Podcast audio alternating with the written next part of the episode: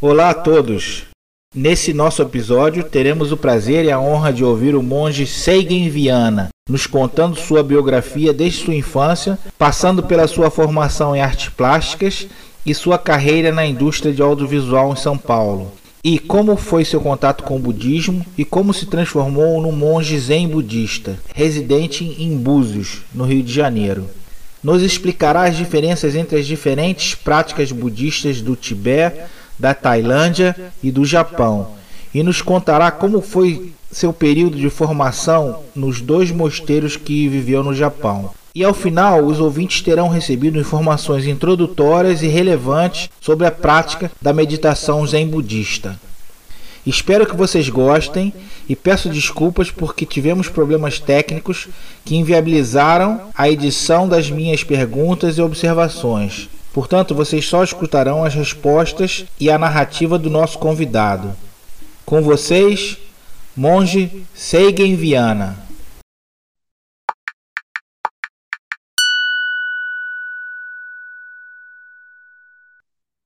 Olá, tudo bem com vocês?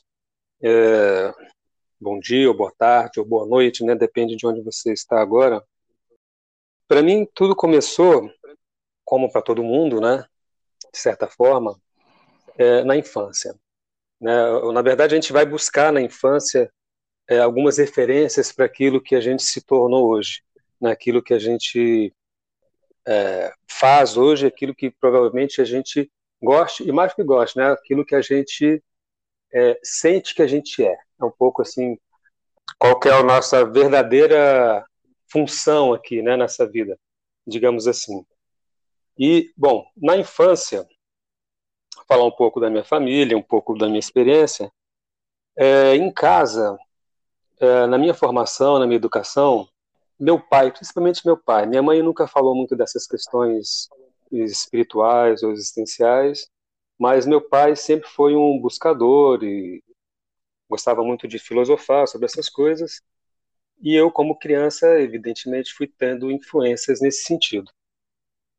Agora, o meu pai, ele, a busca dele, ele buscava assim por questões é, paranormais, né?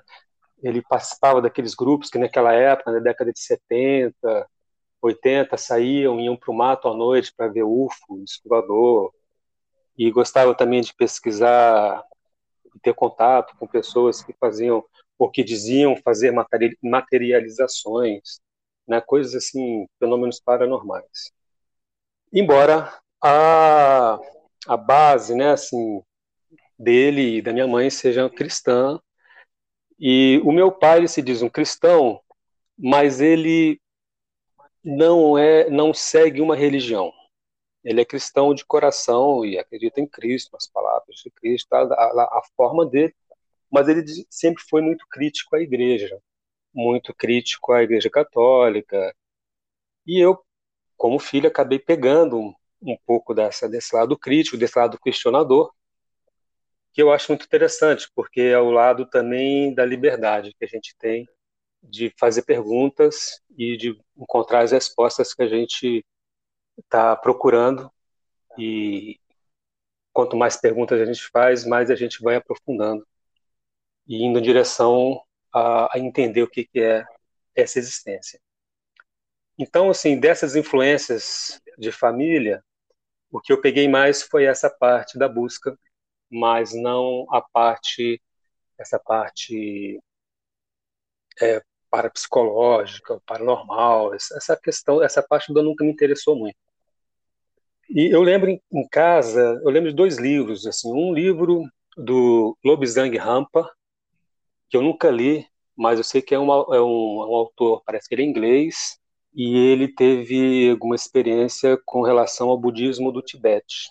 E tem livros fantásticos, assim, de fantásticos no sentido de ficção, né, de ficções mesmo, ou, ou que não seriam ficções, enfim, mas que acaba sendo um pouco polêmico, né? Até que ponto é verdade ou não é? Então eu lembro desse livro é, um, livro chamado Terceira Visão, que na capa tinha a foto desse lobisang rampa com um terceiro olho na testa. Eu nunca li o livro, como eu disse, mas a imagem ficou muito forte para mim. E uma coisa que eu lembro também é de ter encontrado uma vez no, na, numa estante lá em casa um livro sobre yoga. E esse livro sobre yoga, eu estava sozinho em casa nesse dia, encontrei esse livro, abri o livro, ele tinha várias ilustrações em, de desenhos de linha, né, em preto e branco, é, falando das posturas, mostrando como são as posturas, falava do pranayama também, da respiração. E eu comecei a fazer aquilo sozinho e experimentar aquilo. E eu acho que que bateu assim, que foi uma coisa eu como criança senti que aquilo era interessante. Né? Embora eu tenha fechado o livro, colocado na estante, não tenha mais, não tenha entrado imediatamente, não, não teria entrado imediatamente no curso de yoga. Enfim, eu devia ter uns oito, nove, dez anos, alguma coisa assim. Bem, isso é infância, né? Depois, é, na época já pós-adolescência, né, início de universidade, eu morava em Brasília, nasci em Brasília e criei lá em Brasília, mas com 18 anos eu fui para fui morar em Belo Horizonte. Fiz um vestibular lá para o UFMG, para artes plásticas, é, passei no vestibular, o segundo vestibular que eu fiz, o primeiro foi para veterinária, não tinha nada a ver, né? E, e aí fiz esse segundo de, é. sobre, de, arte, de, artes, de artes plásticas, assim. E, e aí fui morar lá. Fui morar em Belo Horizonte, morei numa moradia estudantil. E lá eu tive a oportunidade de conhecer uma moça, que eu já não lembro mais o nome dela. E ela me disse, ela é uma amiga, e ela é, é uma, quer dizer, era uma conhecida, né? acho que se fosse amiga, amigo lembraria o nome, mas enfim, era uma conhecida, mas era uma pessoa muito simpática, assim, muito interessante. E ela me falava o seguinte, que ela tinha feito, ou ela tinha feito, estava fazendo, assim, correntemente, alguns retiros espirituais em Ouro Preto, num local chamado Pico de Raios, que é um mosteiro, é um pequeno mosteiro que tem em Ouro Preto, na montanha mais alta que tem lá, que é a montanha de São Sebastião. No topo, nesse local chamado Pico de Raios, tem esse mosteiro, e que ela teria feito alguns retiros, retiros espirituais, zen budistas, que tinha um mestre lá, e tinha uma sanga, né, a sanga que é esse grupo, nessa associação budista, né, para praticar o budismo, e ela falava o seguinte, que quando ela fazia esses retiros, é, quando acabava o retiro, que às vezes durava uma semana, ela voltava para a vida dela, para o cotidiano, e via aquilo de uma outra forma. Né? Parece que a vida dela do cotidiano se transformava, ou ela perdia o, o antigo ponto de vista que ela tinha sobre todas as coisas, né? sobre as coisas do, do dia a dia. E ela comentou o seguinte também, que lá tinham monges que já não teriam mais um apego às questões é, de comodidade, né, assim, de conforto material, psicológico, né, ou que seriam pessoas que não, não sofreriam ou estavam nessa busca de não sofrer mais pela falta né, do conforto material ou psicológico. Isso que a gente vem sendo acostumado. Exatamente. E ela falava também assim de não sofrer mais pela falta de conforto material e psicológico, né, que a gente via sendo acostumado desde criança, né, que a gente de alguma forma vem sendo acostumado, ou pelo menos as pessoas, né, que têm condições, né, de ter esse conforto material e psicológico, é, e é interessante que você falou que você tinha 18, 19 anos quando encontrou esse livro sobre budismo e era mais ou menos a idade que eu tinha na época também. Mas e ela me convidou inclusive para ir fazer esse retiro, mas de alguma forma ainda não era meu momento, porque eu acabei não indo e a vida continuou, eu continuei fazendo meu curso lá e tudo mais. Mas ficou essa essa coisa aí, essa questão, essa pulga atrás da orelha que é essa questão de existir essa possibilidade de nessa vida, é, nesse aqui e agora, a gente encontrar é, essa paz, essa paz que está sempre com a gente, né, que não depende mais das circunstâncias, né? E a gente percebe que a gente já é essa paz, né? Que, que ser essa paz é a nossa verdadeira base, né? Tudo que sai disso, né? Estresse, ansiedade, todas essas coisas são coisas que estão saindo, então a gente retoma essa nossa natureza original. Isso é um, de forma bastante rápida, é um pouco seria um rápido resumo sobre a prática budista e sobre o que você encontra através dessa prática. Você me perguntou a respeito das várias escolas, né? Realmente existem várias escolas budistas. Existe o budismo Zen, mesmo o Zen, que é o budismo ao qual eu pertenço, existem duas escolas, existe a escola Soto e a escola Rinsai. A escola Soto, ela é mais focada na meditação, sentar e meditar, meditação vazia, ou meditação silenciosa, né? O insight através do esvaziamento da mente. A gente, através da meditação, a gente vai aprendendo, ou vai treinando, ou vai mostrando para o nosso corpo a possibilidade de estar aqui presente sem ser através dos nossos, sem ser através da interpretação e do filtro dos nossos pensamentos das nossas emoções do passado. A gente, pouco a pouco, vai se desapegando dessas coisas e é isso que nos faz estar presentes e livres. Esse é o Zen Soto. O Zen do Rinsai também vai chegar ao mesmo objetivo, digamos assim, mas com uma outra, com um outro percurso que é através dos koans. Né? Os koans são perguntas aparentemente sem nexo, feitas pelo professor, pelo mestre, né, daqueles discípulos. Ele passa uma pergunta para esse discípulo e esse discípulo é, leve o tempo que levar, ele tem que trazer uma, ele deverá trazer uma resposta ao mestre. E eu vou dar um exemplo de um koan para vocês entenderem melhor. É, o koan ele tem uma função de quebrar a mente lógica, de quebrar a mente intelectual, né? essa mente que está ancorada e dependente de uma lógica social ou de uma lógica pessoal, de uma coerência pessoal, presa a uma subjetividade, digamos assim. Então, um, um koan poderia ser o seguinte: a pergunta poderia ser a seguinte: como era a sua face antes dos seus pais nascerem? Como era a sua face antes dos seus pais nascerem? Né? Então, o discípulo, o estudante do, do Zen, precisa responder isso. E às vezes eles levam um, mês, três meses, um ano, três anos para chegar na resposta correta. E para chegar nessa, correta, nessa resposta correta, é preciso, evidentemente, fazer muita meditação a mesma meditação que eu falava do, da, do Zen Soto, que é a meditação vazia. Acaba que essas duas escolas têm um, se mesclam, né? Então a Zen Soto também vai usar perguntas e o Rinsai também usa meditação, mas uma dá mais ênfase à meditação, o outro dá mais ênfase ao Koan. Essas perguntas aparentemente sem nexo. Bom, essas são as duas escolas principais no Japão e tem outras escolas também no Japão.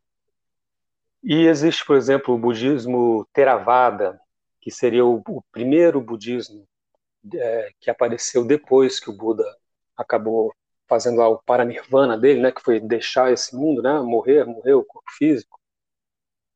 A escola Theravada, que é uma escola que é aquela que é mais comum ali no sul da Ásia, que são aqueles monges que usam mantos inteiriços, assim, de cor açafrão, amarelo açafrão. E é uma escola mais ligada, eles também meditam, mas é uma escola mais ligada ao estudo, ao estudo filosófico é, dos ensinamentos de Buda. Né? Então, nesse sentido, é bastante diferente do Zen. É, o budismo tibetano também, que é bastante famoso, bastante conhecido, né, através do Dalai Lama, que é uma figura pública, né, uma figura popular. E dentro de, de todas as escolas budistas, você, a gente tem dois grandes ramos, que é o Hinayana e o budismo Mahayana. Né? Hinayana seria o pequeno veículo e Mahayana o grande veículo. Né? Aqui não é grande de ser maior, mas é grande de ser abrangente, né? de ser é, aberto, totalmente, aberto. E o Zen budismo, assim como o, o budismo tibetano, pertencem a essa escola Mahayana. É, a grande diferença da escola Mahayana da escola Hinayana é a seguinte: na escola Hinayana, o monge ele vai para o mosteiro e ele vai praticar o budismo, meditação, o estudo ali, e encontra a iluminação e isso permanece dentro do mosteiro, entre os monges. Né? No budismo Mahayana, existe a figura do Bodhisattva, que é aquele que está buscando a iluminação, ou que já encontrou a iluminação, e ele volta para a sociedade se mistura com a sociedade, e, de alguma forma, da forma possível, ele colabora é, é, positivamente, é claro, é, para a sociedade, dentro da sociedade. Tá? Então, essa seria a grande diferença entre essas, esses dois grandes ramos do budismo. Depois, se você tiver alguma pergunta sobre, sobre o budismo, você pode fazer, evidentemente. É, continuando aqui na história, então te, tive esse encontro com aquela amiga que falou do Sexin, que é o retiro espiritual zen budista, e que falou daquela questão também de se liberar do conforto psicológico, do conforto material. Isso ficou comigo assim, como se fosse um, um germe, assim, né? como se fosse um princípio de alguma coisa, uma semente melhor falando. E, mas eu não entrei no budismo naquela época, né? Então, continuei fazendo meu curso de artes plásticas, encontrei minha esposa nessa moradia estudantil em Belo Horizonte. E daí nós fomos morar em Portugal, e aí voltamos para o Brasil em 1997.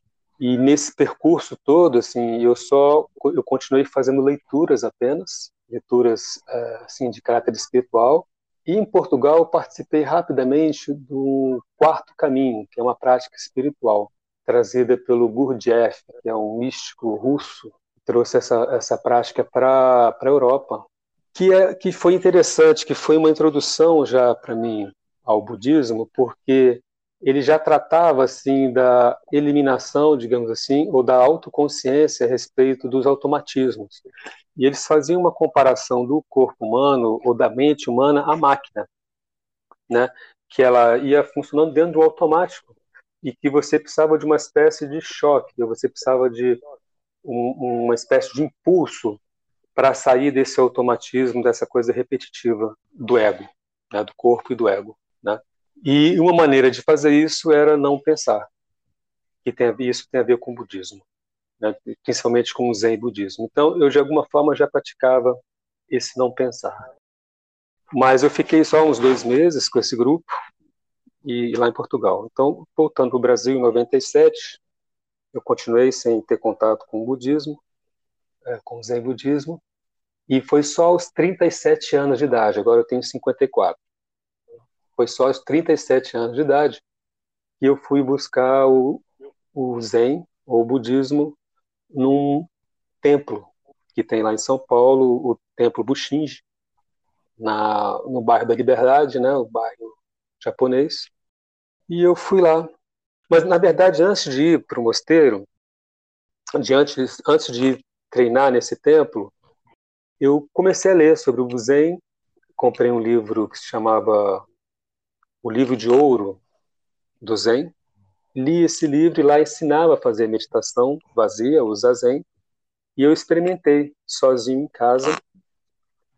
E quando eu experimentei já foi um, um grande insight, assim, ou uma, uma, pequena, um pequeno insight, mas assim forte, assim consistente. E eu internamente pensei, cara, é isso, né? é isso. E aí eu fui procurar em São Paulo, encontrei esse templo lá na Liberdade, o Templo Bushinji. Fui lá fazer o, a, a meditação, eu chamo meditação para iniciantes. E eu sentei para meditar, recebi as instruções todas, sentei com o grupo. E mais uma vez sentado em zazen, quando eu senti o cheiro do incenso, me veio também um grande insight, né? um grande insight de de que é isso, de um grande insight de bem-estar, de tranquilidade, de estar fazendo a coisa correta, de estar no lugar correto. E daí eu não parei mais, eu continuei indo fazer zazen lá. E uma coisa interessante, uma coisa até engraçada, mas ela é interessante, assim, do contexto.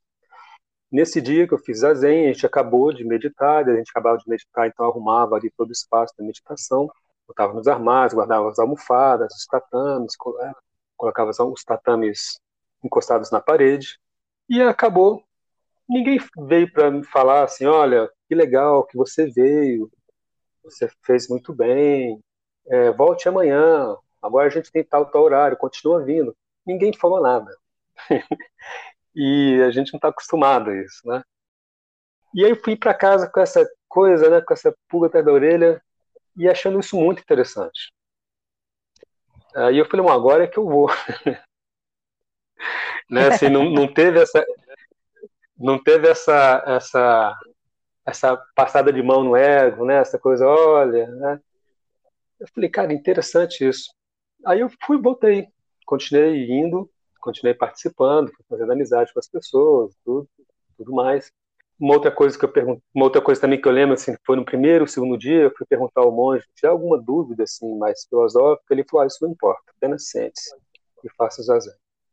Então, é, essas coisas assim que são que tem a ver com o zen, que é você não ficar se atendo demais às palavras, aos conceitos, a, a os conceitos filosóficos, né, e experimentar uh, isso com o seu corpo e com a sua mente uh, diretamente, de alguma forma eu estava uh, recebendo isso e intuindo que esse era o caminho mais interessante. E aí, depois de um ano, um ano e meio, eu a sensação que eu tinha é que eu sempre tinha meditado, que eu sempre tinha praticado Zen a vida inteira, uh, que, que aqui, ali, aquele era o meu lugar, realmente.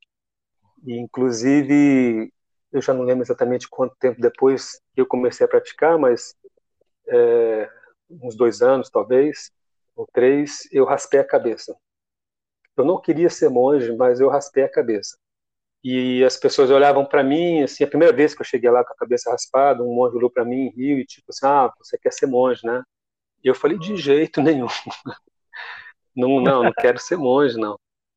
Eu quero, eu quero fazer tudo, eu quero meditar, aprofundar na meditação, mas eu não quero ser monge. Eu tinha, eu acho que eu tinha um preconceito a respeito do monge, dessa figura do monge. Né? O meu preconceito era alguma coisa, talvez eu fizesse um pouco, comparasse um pouco ao padre, né? E aí eu tinha aquela, aquela questão uhum. crítica lá da infância, né? Da família, da família, né? Da igreja, né? Do da igreja católica, principalmente, que trabalha com, as, com dogmas, né? E eu, pessoalmente, nunca, nunca entendi essa questão de dogma e também nunca entendi essa questão de Deus. Né? Desde criança, é, eu estudei em colégio católico, né, no Marista, e tinha aula de religião, e eu, eu lembro uma coisa que eu fazia questão de fazer, que era coisa de criança, mas, enfim, já está ali uma, uma, uma, semente, né? Eu, eu, de propósito, escrevia Deus com letra minúscula, para provocar a professora e tal. Mas mas tinha, tinha isso também, assim, eu, na verdade, assim, eu, eu não, nunca entendi essa, essa entrega e essa é, crença absoluta, assim, em Deus. Eu sempre questionei, Deus, o que é Deus? Existe Deus? Não existe? Eu não, eu não vejo, eu não, não sinto. Deixa eu, te, deixa, deixa eu te interromper aí um pouquinho. É, eu gostaria de saber como é a interseção de uma pessoa que procura a a meditação, que você tem que orientar ela para meditar e coisa e tal, e se ela tem um background religioso muito forte, se ela é uma, um cristão ou uma praticante, um devoto da religião afrodescendente, como é que é essa interseção entre a religião, as, as religiões, né, uma pessoa que tem uma religião muito forte, um vínculo espiritual muito forte com alguma religião, e a prática da, da meditação? se essa interseção é, como é, como ela é e se ela existe, se ela, existe essa interseção. Não, ela existe sim e qualquer pessoa pode vir meditar. Né? Não existe é, nenhum pré-requisito, não existe a ideia de conversão, né, de se converser, converter ao budismo. E o que eu falo é o seguinte: você pode vir e se sentar e você pode trazer o seu Deus para sentar com a gente em meditação também. Não tem problema, até porque no budismo nós não temos essa ideia de Deus. Nós, nós, nós não trabalhamos com essa ideia de Deus. Né? Inclusive, dentro da mitologia budista, é, existem deuses, e muitas vezes são deuses que vêm da cultura hindu, e eles, esses deuses estariam numa posição, digamos assim, inferior a Buda. Então, na verdade, na, qualquer pessoa pode vir meditar. Né? Não existe nenhum pré-requisito. A pessoa pode vir, sentar e meditar e trazer o seu Deus, trazer a sua crença. É, você pode trazer o seu Deus para meditar com a gente também, né? Essa é uma coisa interessante do budismo, porque o budismo não tem Deus, não trabalha com essa ideia de Deus. Né? Inclusive, dentro da mitologia budista, é, Buda estaria acima dos deuses, né? entendido que os deuses são criações do ser humano, né? que Buda, o despertar, né? o significado de Buda é despertar, não é o nome de uma pessoa, né? Buda é um título, né? aquele que despertou, aquele que vê a verdade, vê a realidade é, como ela é, aquele que respondeu a questão existencial.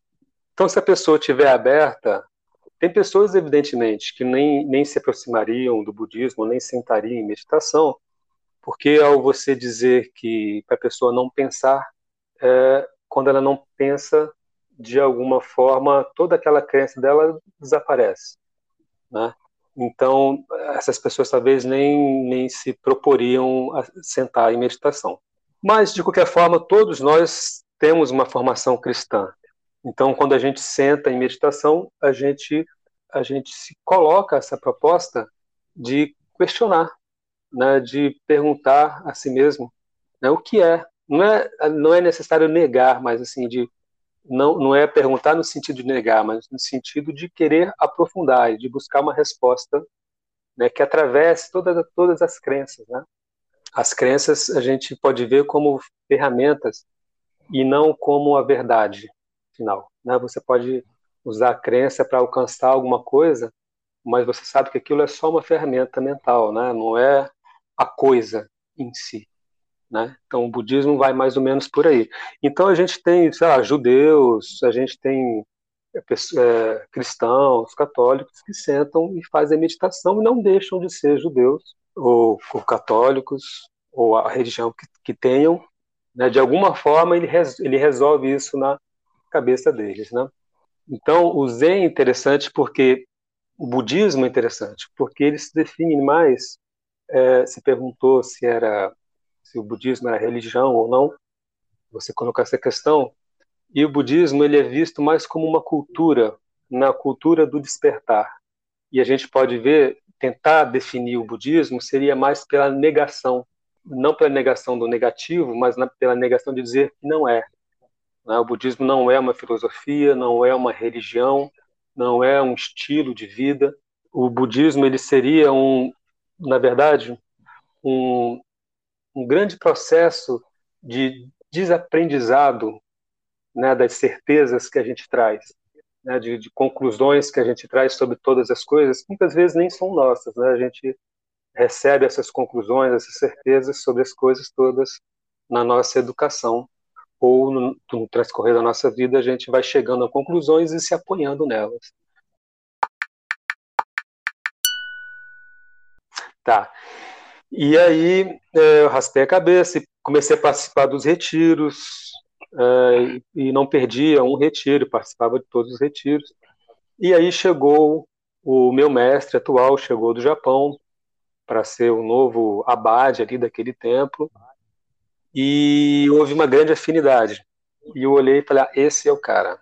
Né? Eu estou no lugar certo, chegou a pessoa, o professor certo, eu vou é, entrar nisso de cabeça, eu vou continuar mergulhando nisso é, com tranquilidade, com mais certeza ainda de que esse é o caminho, com mais liberdade, né, dentro desse caminho. E aí me tornei discípulo desse desse mestre. É, inicialmente, no budismo, a gente faz, é, chama-se os votos de Bodhisattva. Né? Bodhisattva é aquela figura mítica que eu falei, que é a pessoa que, tá, que, que entra na, na, na questão da espiritualidade de verdade, mas que continua dentro, vivendo dentro da sociedade. Né?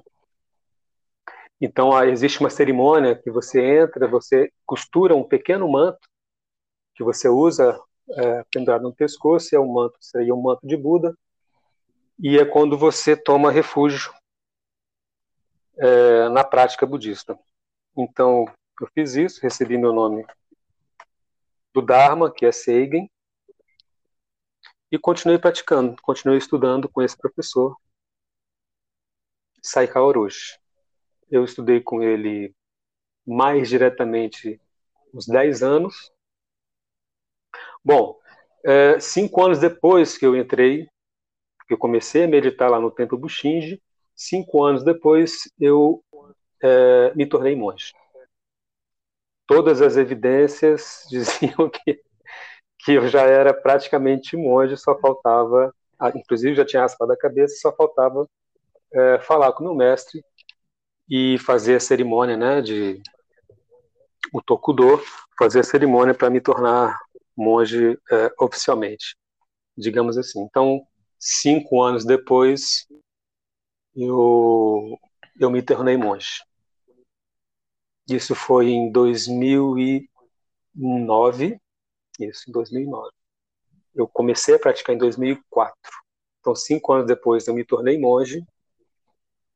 E foram cinco anos de muita entrega, de muita é, prática, de trazer essa a prática budista para o meu dia a dia, para a minha vida mesmo, assim, de uma forma bastante profunda, assim, de, de uma entrega mesmo, assim, de encontrar uma certa inocência ou uma profunda inocência, digamos assim, que é o que permite a gente se entregar a alguma coisa, né? E depois desses cinco anos eu me tornei monge e o primeiro retiro que eu participei depois de me tornar monge, ou seja, o primeiro retiro que eu participei usando as roupas de monge, um manto de monge, né? O manto de monge ele é bem maior do que aquele pequeno manto que eu falei né? daquela primeira ordenação lá, de, que são os votos do Bodhisattva. É, eu também costurei todo esse manto, né? E é um manto que a gente coloca, envolve todo o corpo, né? E esse primeiro retiro foi o primeiro, é, e esse foi o primeiro retiro que eu participei usando esse manto. E eu posso dizer assim, embora o, o o Zen budismo não seja nada assim, budismo esotérico, que se prenda a questões é, mágicas ou explicações esotéricas sobre as coisas, muito pelo contrário, né, a gente encontra a nossa prática dentro das coisas, das pequenas coisas do cotidiano, né, da, da, nossa própria existência, mas para mim foi muito, muito é, vamos dizer assim, trouxe, trouxe uma, uma questão mística direta, sentar em meditação durante o retiro. No retiro nós fazemos até oito horas de meditação por dia usando esse manto. Né? Então, nesse retiro, é, esse, esse retiro foi uma espécie de divisor de águas para mim, assim, porque nesse retiro eu tive grandes e profundos insights a respeito da existência, a respeito da da própria vida e a respeito da morte também. Então, a partir desse momento, a partir desse retiro, as coisas mudaram de uma forma. É, eu, eu, nunca mais seria o que eu já vinha sendo, né? E a partir daquele momento, as coisas se tornaram muito mais tranquilas. É, toda a sabedoria começou a ficar exposta nas pequenas coisas ou expostas diretamente.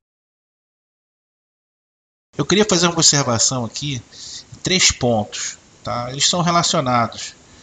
O primeiro é um, eu tenho uma experiência de estar num metrô de superfície na Tailândia e entrar um monge dentro do trem e aí o trem mais ou menos cheio e aí o monge se deslocando, as, as mulheres saíam de perto dele. E depois eu soube que o, o monge não pode tocar em mulher, né, nas mulheres, pelo menos lá na Tailândia.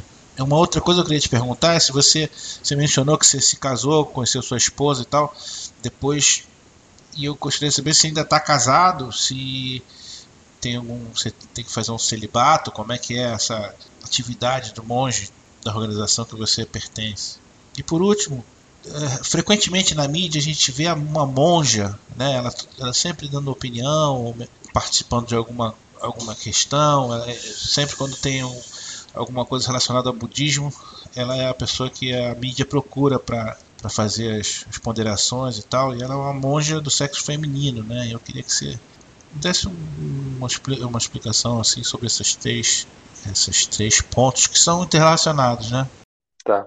Na Tailândia, Provavelmente você estava vendo um monge Theravada, esse que usa o manto cor de açafrão, e eles têm várias regras né, que é chamado Vinaya, e uma delas é não ser tocado, não pode ser tocado por mulheres, não pode receber coisas diretamente, objetos diretamente de mulher, não podem tocar em dinheiro. Então eles têm mais de 200 regras como essa, que são e o fato das mulheres se afastarem dos monges não é nada contra os monges, evidentemente, mas é até ajudando é aos monges já que eles não é. podem. E é um respeito, exatamente. E ajudando o monge, já que ele não pode tocar em mulher, então elas já se afastam e uh, eu, eu, não, eu nunca vi isso acontecer, mas estou deduzindo que seja isso. Com relação a mim, é, no Zen budismo não há essa questão do celibato. Né? Então eu sou casado há 30 anos, há mais de 30 anos, e não abandonei minha esposa por, causa, por ter me tornado monge. Inclusive, foi até interessante que eu fiquei, do momento que eu comecei a pensar em me tornar monge, até o momento que eu cheguei para o meu mestre e falei, olha, eu quero ser monge, foi um ano. E nesse um ano eu não falei para ninguém que eu queria ser monge, mas fiquei na minha cabeça, você não vou, vou, não vou. E um dia, espontaneamente, a Kenny, minha esposa, virou para mim e falou assim: Sabe que você daria um bom monge? e aí eu, bom, tá aí uma, uma, uma resposta, né? É, um sinal, é, um bom sinal, né? Porque não só ela está dizendo isso, mas como também, ela como esposa, tá, vai aceitar isso, né? Que eu seja monge. Então, no Zen não tem, isso não tem problema nenhum. De alguma forma, isso tem a ver com aquele papel do Bodhisattva que eu falei, né? Que você se você não precisa abandonar a sociedade. Né? Você pode abandonar a sociedade quando você vai fazer uma prática específica. Você vai ficar no mosteiro, ou se você quiser passar um período da sua vida isolado na montanha, né? como um eremita, por exemplo, você pode fazer. E depois você retorna para a sociedade. E no Zen também tem isso. Existem monges e existem monjas também, né? Existem mais monges do que monjas. No Japão, acho que existem 14 grandes mosteiros, desses 14 só existe um ou dois que é feminino, mas não tem problema, é normal. Né? Existem monges e monjas, e a questão do celibato também não é uma questão é, obrigatória. Beleza. Bem, é, retomando, né, então, a, a biografia. Nesse, nesse retiro, nesse primeiro retiro que eu fiz usando o manto, que aconteceu esse grande insight. O que eu percebia depois desse grande insight, o que vinha para mim, na verdade, assim, não era uma coisa, uma coisa que eu colocava, que eu pensava, mas era uma coisa que vinha para mim, era de que eu comprei, eu sabia sobre, de, sobre tudo e sobre todas as coisas. Essa, essa era a, a experiência que eu tinha, né, de que é, eu estava altamente perceptível as coisas como elas são. Isso foi, isso foi muito interessante porque quando isso acontece, a gente se torna o nosso próprio mestre. É uma forma da gente ter acesso ao, à fonte original das coisas. Né? Você não precisa mais de, livros ou até mesmo de um mestre é, externo a, a, você, não uma outra pessoa. Mas é sempre bom é sempre bom você ter um mestre, é sempre bom você ter alguém que está nesse caminho há mais tempo, até porque quando você tem essa experiência e você retoma a sua vida, parece que existe uma, uma, uma aparente incompatibilidade, né? Por um lado, você é uma pessoa da sociedade que é casado, que tem trabalho, que participa dos encontros sociais, mas ao mesmo tempo você tem uma mente que está além dessas coisas, que vê essas coisas uh, apenas como uma superfície, vê apenas como um, um grande teatro, digamos assim, né, mas que a gente participa dele. E aí é preciso uh, harmonizar essas duas coisas, né, essa maior consciência, essa maior percepção, essa consciência mais ampliada das coisas e essa participação, continuar nessa, nessa participando da, da vida em sociedade, da, desse cotidiano, sem procurar se isolar disso. Mas, falando em isolar, é, alguns anos depois, em 2012, ou seja, 2012, três anos depois desse, desse retiro, que eu estava falando há pouco, então meu mestre me mandou para o Japão para é, ter essa experiência de vida no mosteiro. Né? E aí sim, é, se isolar da sociedade, sair da sociedade. Então eu fui para o Japão e fiquei inicialmente no mosteiro Sodi de Soin, que é um, um mosteiro que fica é, na península de Noto. É uma península que fica no, naquela ilha principal do Japão, mas voltado para o lado do Mar da China. Né, o pessoal lá falava, não sei se é verdade, mas que tem algum ponto ali que, que em dias muito claros você consegue ver a Coreia. Eu não sei se é uma brincadeira ou se realmente é possível, mas esse lado do Japão virado ali para a China e para a Coreia. Eu fiquei nove meses nesse mosteiro e depois fui para um segundo mosteiro e fiquei mais três meses, completando é, um ano internado no mosteiro. E quando a gente entra no mosteiro, é, a gente tem é, a ideia é justamente essa, é deixar a família. Né? Um dos significados do monge, da, da expressão da palavra monge, é aquele que abandona a família. Aquele que abandona a família e concomitantemente abandona a sociedade. Então a gente entra no mosteiro e no mosteiro você é um outro tipo de, de sociedade. As coisas funcionam de uma outra forma, de uma lógica completamente diferente.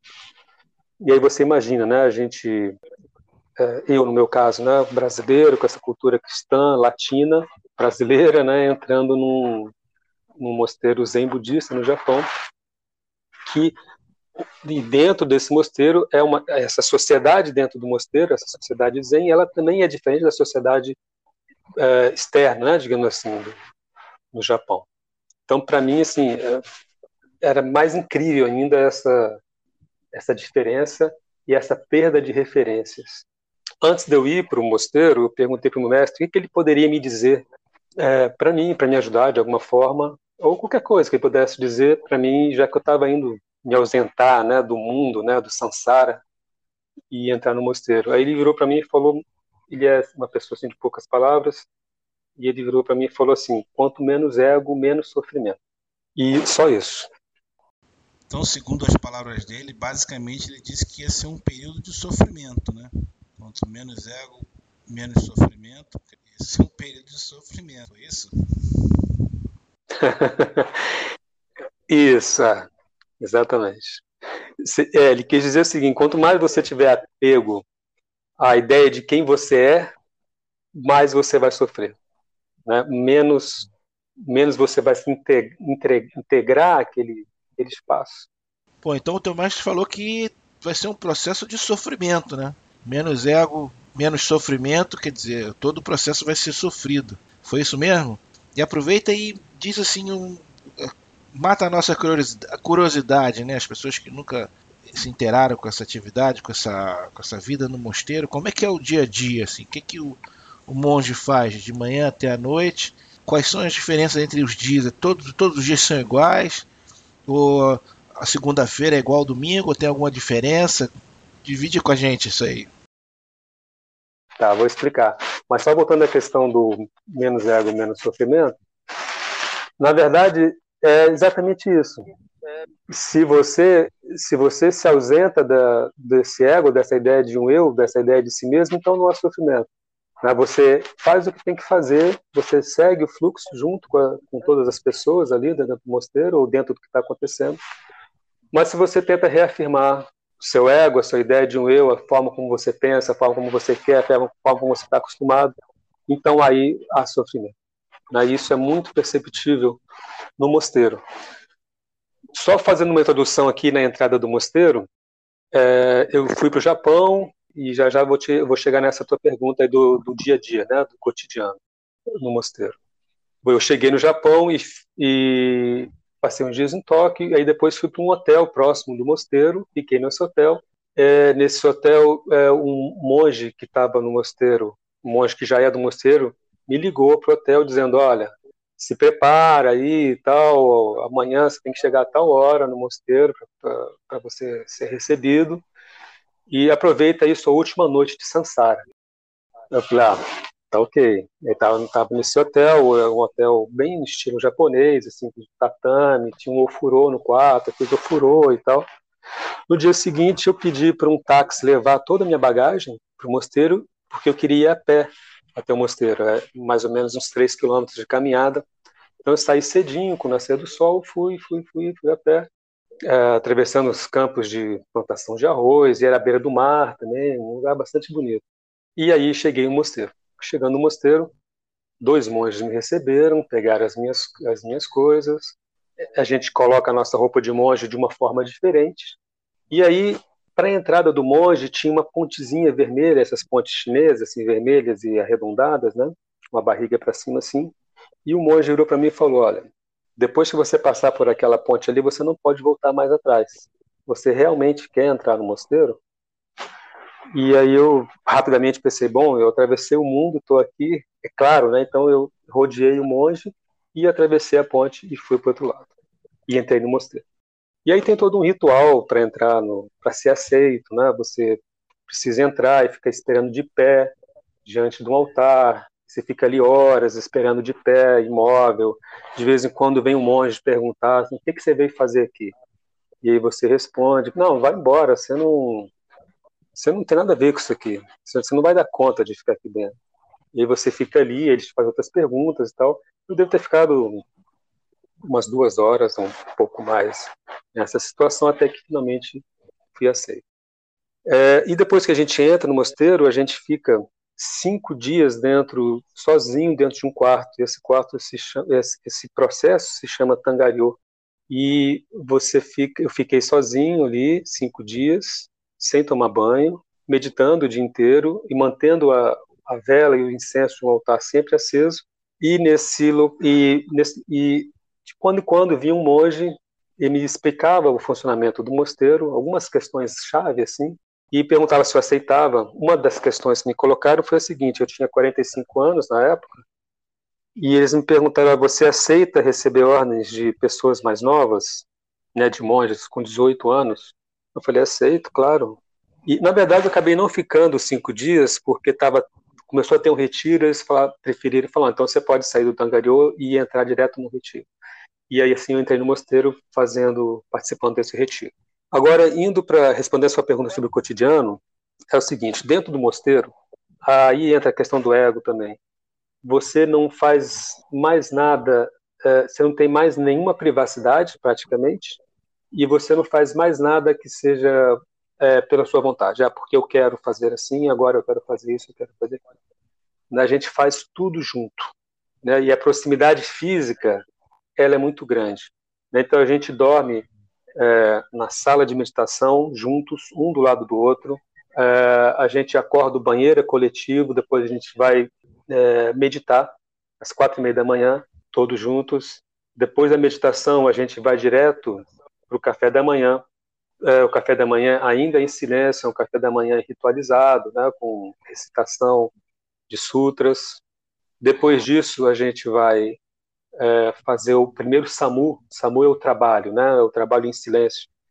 A, a, primeira parte do SAMU, que é que ele é sempre igual todos os dias, só vai, você só vai mudando a, a sua função, que é a manutenção do mosteiro.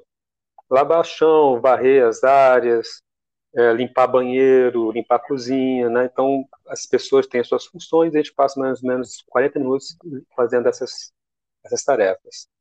Depois a gente tem um, um tipo um coffee break, assim, no meio da manhã, que aí sim é mais informal, aí já se conversa, e aí já se fala das questões do que vai ser feito no dia, se alguém precisa comunicar alguma coisa, é comunicado ali, se alguém, se alguém fez alguma coisa muito errada, então ela precisa se desculpar diante dos, dos seus companheiros ali, então esse é o momento de fazer, e nesse momento também é dito qual é o próximo trabalho da manhã que aí poderia ser é, construir alguma coisa, montar um novo altar, é, limpar o jardim, né? E, e, esse mosteiro que eu fiquei é um mosteiro meio museu, assim, ele já existe há uns 700 anos.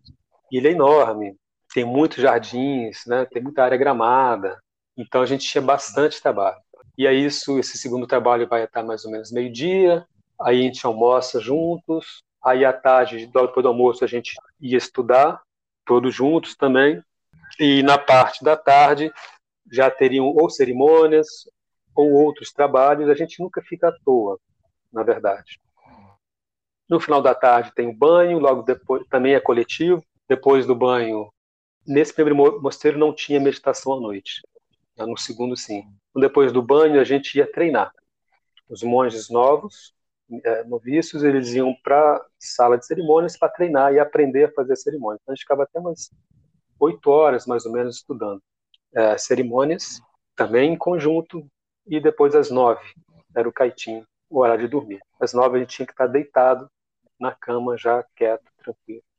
E a gente caía na cama exausto, muito cansado, porque os dias eram bastante puxados. Né? E tem um dia que a gente trabalha menos.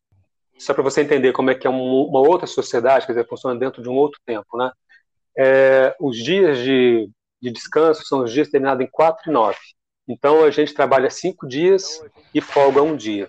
O dia de folga, na verdade, não é exatamente o dia de folga. O, o, esse dia que é chamado de folga é o dia que a gente raspa a cabeça, o dia que a gente limpa as nossas, o nosso espaço pessoal, o dia que a gente lava a roupa e o dia que a gente vai limpar outras coisas, vai cuidar de outro, vai trabalhar em outras coisas. Então, na prática, você nunca para, realmente. Né? É uma é. coisa assim contínua mesmo. E só para terminar a questão do quanto menos ego, menos sofrimento, porque não tem espaço para o ego. Né? Você viu que todas as, as, as, as tudo que você faz está dentro da programação do mosteiro e você nunca tem privacidade. O único momento que tem privacidade é quando você vai fazer o número dois, que aí você entra, fecha a portinha ali. Era o, era o único momento que eu tinha, você estava ali no vaso sanitário e eu estava sozinho comigo sozinho. mesmo. Fora isso, era sempre, sempre, sempre, sempre junto. E nunca a minha vontade prevalecendo, nunca meu desejo prevalecendo, né? E as minhas referências também não faziam mais sentido ali. Né? Uma vez ou outra eu dizia, ah, mas por que, que a gente não faz assim? Eu não, não, não tem nem que colocar por que a gente não faz assim. Né? É, ali tem um, tem um funcionamento próprio, né? Então, os primeiros 15 dias, eu ficava pensando como fugir dali. É, o que, que eu tinha inventado? que, por que eu tinha inventado de ir para esse lugar? Né? E eu ficava mesmo assim, é, imagina, ia dormir assim à noite deitado, ficava imaginando como é que eu posso fugir, vou fazer assim, vou fazer assado e tal. E até não, é, não seria difícil porque não tem não tem cerca, o mosteiro é aberto, né? Eu poderia ir embora qualquer hora, qualquer horário. Depois, inclusive, fiquei sabendo assim de, de alguns casos de, de, pessoas que entraram e que foram embora. Né? Um caso foi era um, uma pessoa que ele tinha uma, um passado como militar, né? Ele entrou no mosteiro e ele era uma pessoa muito violenta. Ele não aceitava certas coisas e respondia com muita violência. Então ele foi pedido, né? Pedindo que ele saísse. Né? Não, não funcionava. Um outro caso me contaram de um rapaz que fugiu no meio da madrugada, ou seja, ele passou nesses 15 dias, ele executou o plano de fugir, realmente. Fugiu no meio da madrugada. No dia seguinte foram atrás dele e, na, na vila para saber encontrar ele e tal. É, ele já tinha ido embora. Enfim, depois conversaram com o mestre dele para saber se ele estava bem, se não estava, mas enfim, esse fugiu. E tem o terceiro caso de um monge que tinha vindo de um outro mosteiro menos restrito, menos rígido, e ele depois de um mês falou, olha, não aguento, não quero mais ficar aqui, quero voltar para o meu mosteiro anterior, que era mais tranquilo. Então, assim, tem esse nível de dureza para o ego. Mas quando você abandona o ego, quando você não se, se fixa mais nessa ideia de um eu, então tá tudo bem. Né? Você segue o fluxo das coisas, como as coisas vão acontecendo, e tudo bem. A ideia que eu tinha quando entrei no mosteiro era que eu estava é, sendo colocado dentro de uma locomotiva que estava passando a toda velocidade. E eu sou você porque quando você entra no mosteiro, você, o mosteiro tem todo essa, esse funcionamento dele que já existe há milênios, né? E você entra dentro e tem que começar a funcionar dentro daquela lógica ali e muito rápido, né? Você não tem um tempo assim de, olha, agora ele é um monge estagiário, ele pode errar, ele pode fazer Claro que de certa forma tem isso, né? Mas você já é, é colocado dentro da, da situação como se fosse alguém que sempre esteve ali. Aí você vai meio se atropelando ali, caindo, levantando e tal, e quando você vê, você está na mesma velocidade. Ou então pode ser pensar como se fosse um caixote. Você vai pegar uma onda e você leva um caixote na onda, você cai, ah, depois você levanta até você, até você conseguir pegar uma onda, né? Entrar na onda junto com todo mundo. Cara, então diz como é que foi a tua saída do mosteiro agora pra gente, né? Porque a entrada você disse que foi um né, pegar um trem andando a uma velocidade muito rápida. E como é que foi a saída? Aí a volta, eu saí e eu tinha planejado ficar no Japão um ano e um mês, 13 meses, né? 12 meses no mosteiro e um mês fora do mosteiro. Esse um mês fora do mosteiro, eu queria fazer uma peregrinação, fazer uma, uma grande caminhada. Eu sempre fui muito de, de fazer caminhadas grandes, né? eu já fazia isso no Brasil, eu pensei em fazer isso lá também. Então eu saí, do, saí definitivamente, acabei esse meu período de treinamento dentro do mosteiro, né? Ok, finalizei isso, tudo certo. Eu tinha um amigo que estava morando em Tóquio, um amigo brasileiro de São Paulo. Eu fui ficar na casa dele para me preparar para fazer essa peregrinação. E aí me preparei e aí saí de, do centro de Tóquio, não era do centro, mas assim, de um bairro de Tóquio, onde morava esse amigo, e eu, a minha ideia era ir até um templo numa cidade que se chama Saitama, é, na casa ou no templo do mestre de um amigo, de um monge que eu tinha conhecido dentro do segundo mosteiro que eu fiquei, do mestre Dinen, Dinen Sama. E aí eu fui a pé, fui a pé até lá. E a minha ideia era passar um dia só em cada mosteiro, em cada templo, e no dia seguinte pegar a estrada de novo. Mas quando eu cheguei lá, aconteceram duas coisas. Uma era que esse mestre era um professor muito interessante. Número dois, ele falou: você pode ficar aqui. Primeiro, ele achou estranho eu ficar uma noite só. E ele falou: você pode ficar aqui o tempo que você quiser. E o número três é que eu estava muito cansado. eu reparei que esse humano no mosteiro tinha me deixado muito cansado e que esse plano de depois de um ano de mosteiro ainda, ainda fazer mais um mês de peregrinação era um, era um plano que tinha caducado na realidade, ele não ia funcionar. E fiquei muito tentado também em poder ficar ali com aquele mestre, com aquele professor, com uma pegada assim, diferente da, da que tem o meu professor, Saka Orochi. Então, digamos que esse foi um segundo, não sei se segundo, mas um outro mestre importante para mim. Aí eu fui ficando lá, fui ficando lá. Para ganhar dinheiro, eu eu ia fazer, eu ia para uma estação de trem que ficava ali próximo, é, pedir, mendigar na rua, isso é uma coisa que os monges, alguns monges fazem no Japão. Então eu colocava, eu colocava a roupa, a nossa roupa de monge, né, colocada de uma forma especial, com aquele chapéu de palha assim, de forma meio cônica, né? E eu ia para a estação de trem e ficava ali com, com segurando um, um pote na mão e recitando um sutra continuamente e as pessoas iam passando e fazendo doação. Então esse era o meu trabalho, e aí eu voltava. E eu acho que eu até ganhava bem assim, fazendo isso, porque por ser ocidental, eu acho que as pessoas olharam e falaram, puxa, esse cara né, não é daqui, veio até aqui, é monge, praticou, participou, pelo, é, passou pelo mosteiro e está aqui.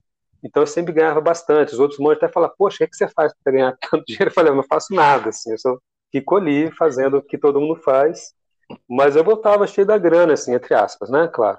E aí a primeira vez que eu levei, que eu fiz isso, eu peguei esse dinheiro e fui entregar para o Dinem Sampa, para o mestre desse tempo. Ele falou: não, não precisa. Isso é para você, não, não vou te cobrar nada, não. Fica aí. E aí, eu, claro, eu comecei a comprar mantimentos, comecei a fazer comida, né? Eu comecei a, a participar da rotina ali. Aí eu, eu fiquei nesse templo em Saitama com o mestre Dinem Inicialmente deve ter ficado com ele uma semana, mas aí eu comecei a revezar também, não ficava ali direto. Né? Era só pegar um trem, mais ou menos duas horas de viagem, eu estava em Tóquio. E em Tóquio eu ficava na casa desse amigo. Então ia para Tóquio para perambular, para conhecer a cidade, para fazer turismo também. Fui, cheguei a fazer meditação com um grupo de meditação lá é, em Tóquio.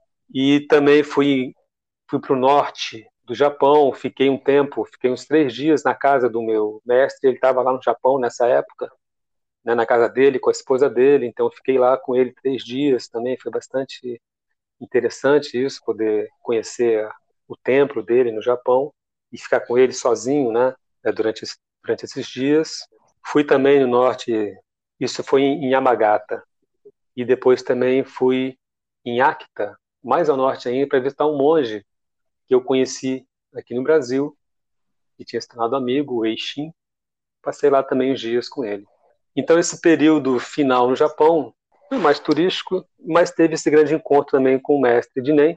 E depois eu retornei, retomei esse encontro com o Dinen também. Né? E depois desses 13 meses eu retornei, retornei ao Brasil.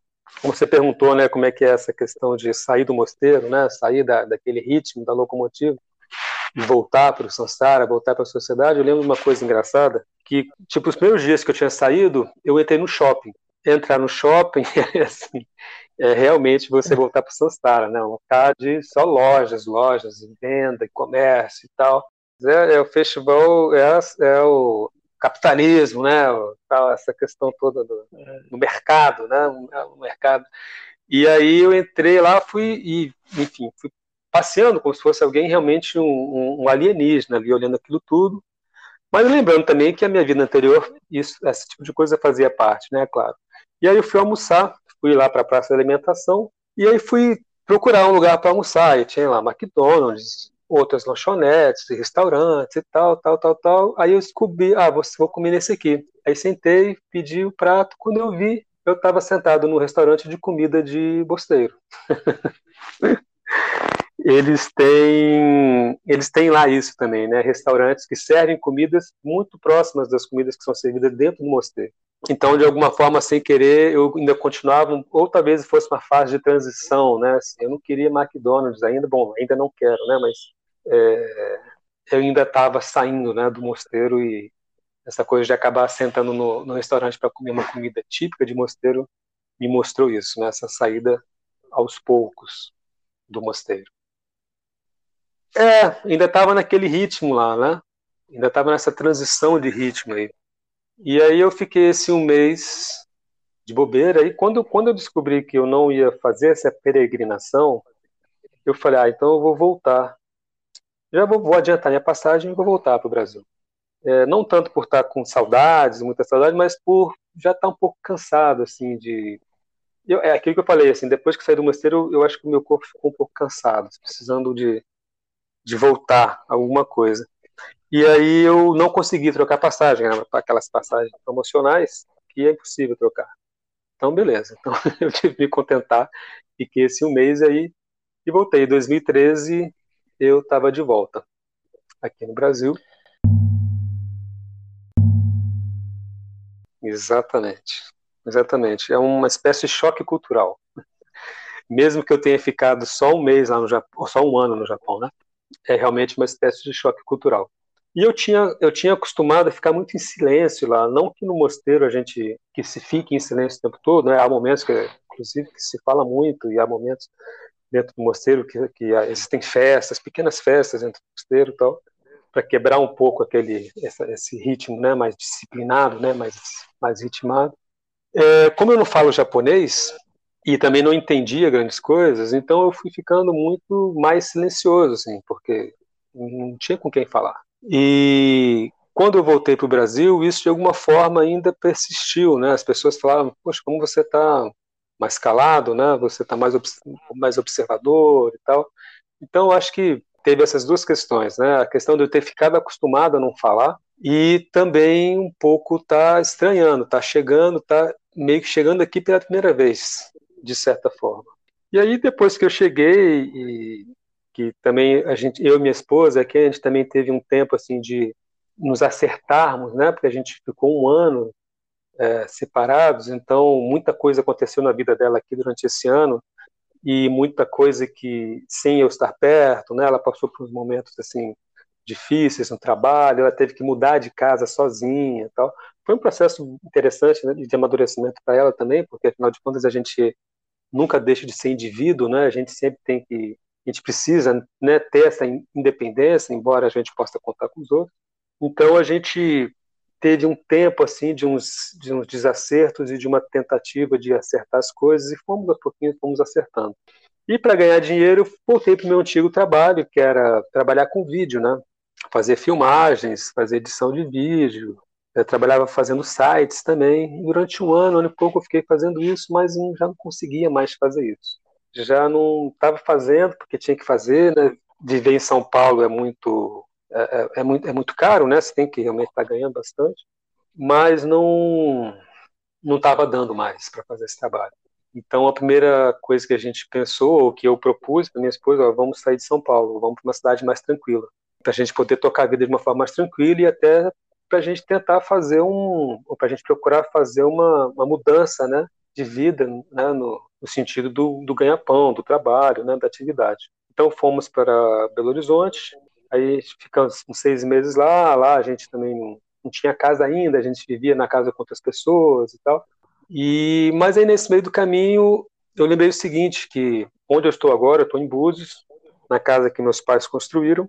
Essa casa estava vazia, uma casa super bacana aqui em Búzios, em João Fernandes. Ela ficou sendo alugada por temporada por um tempo, mas meu pai desistiu de, de alugar, a casa estava vazia.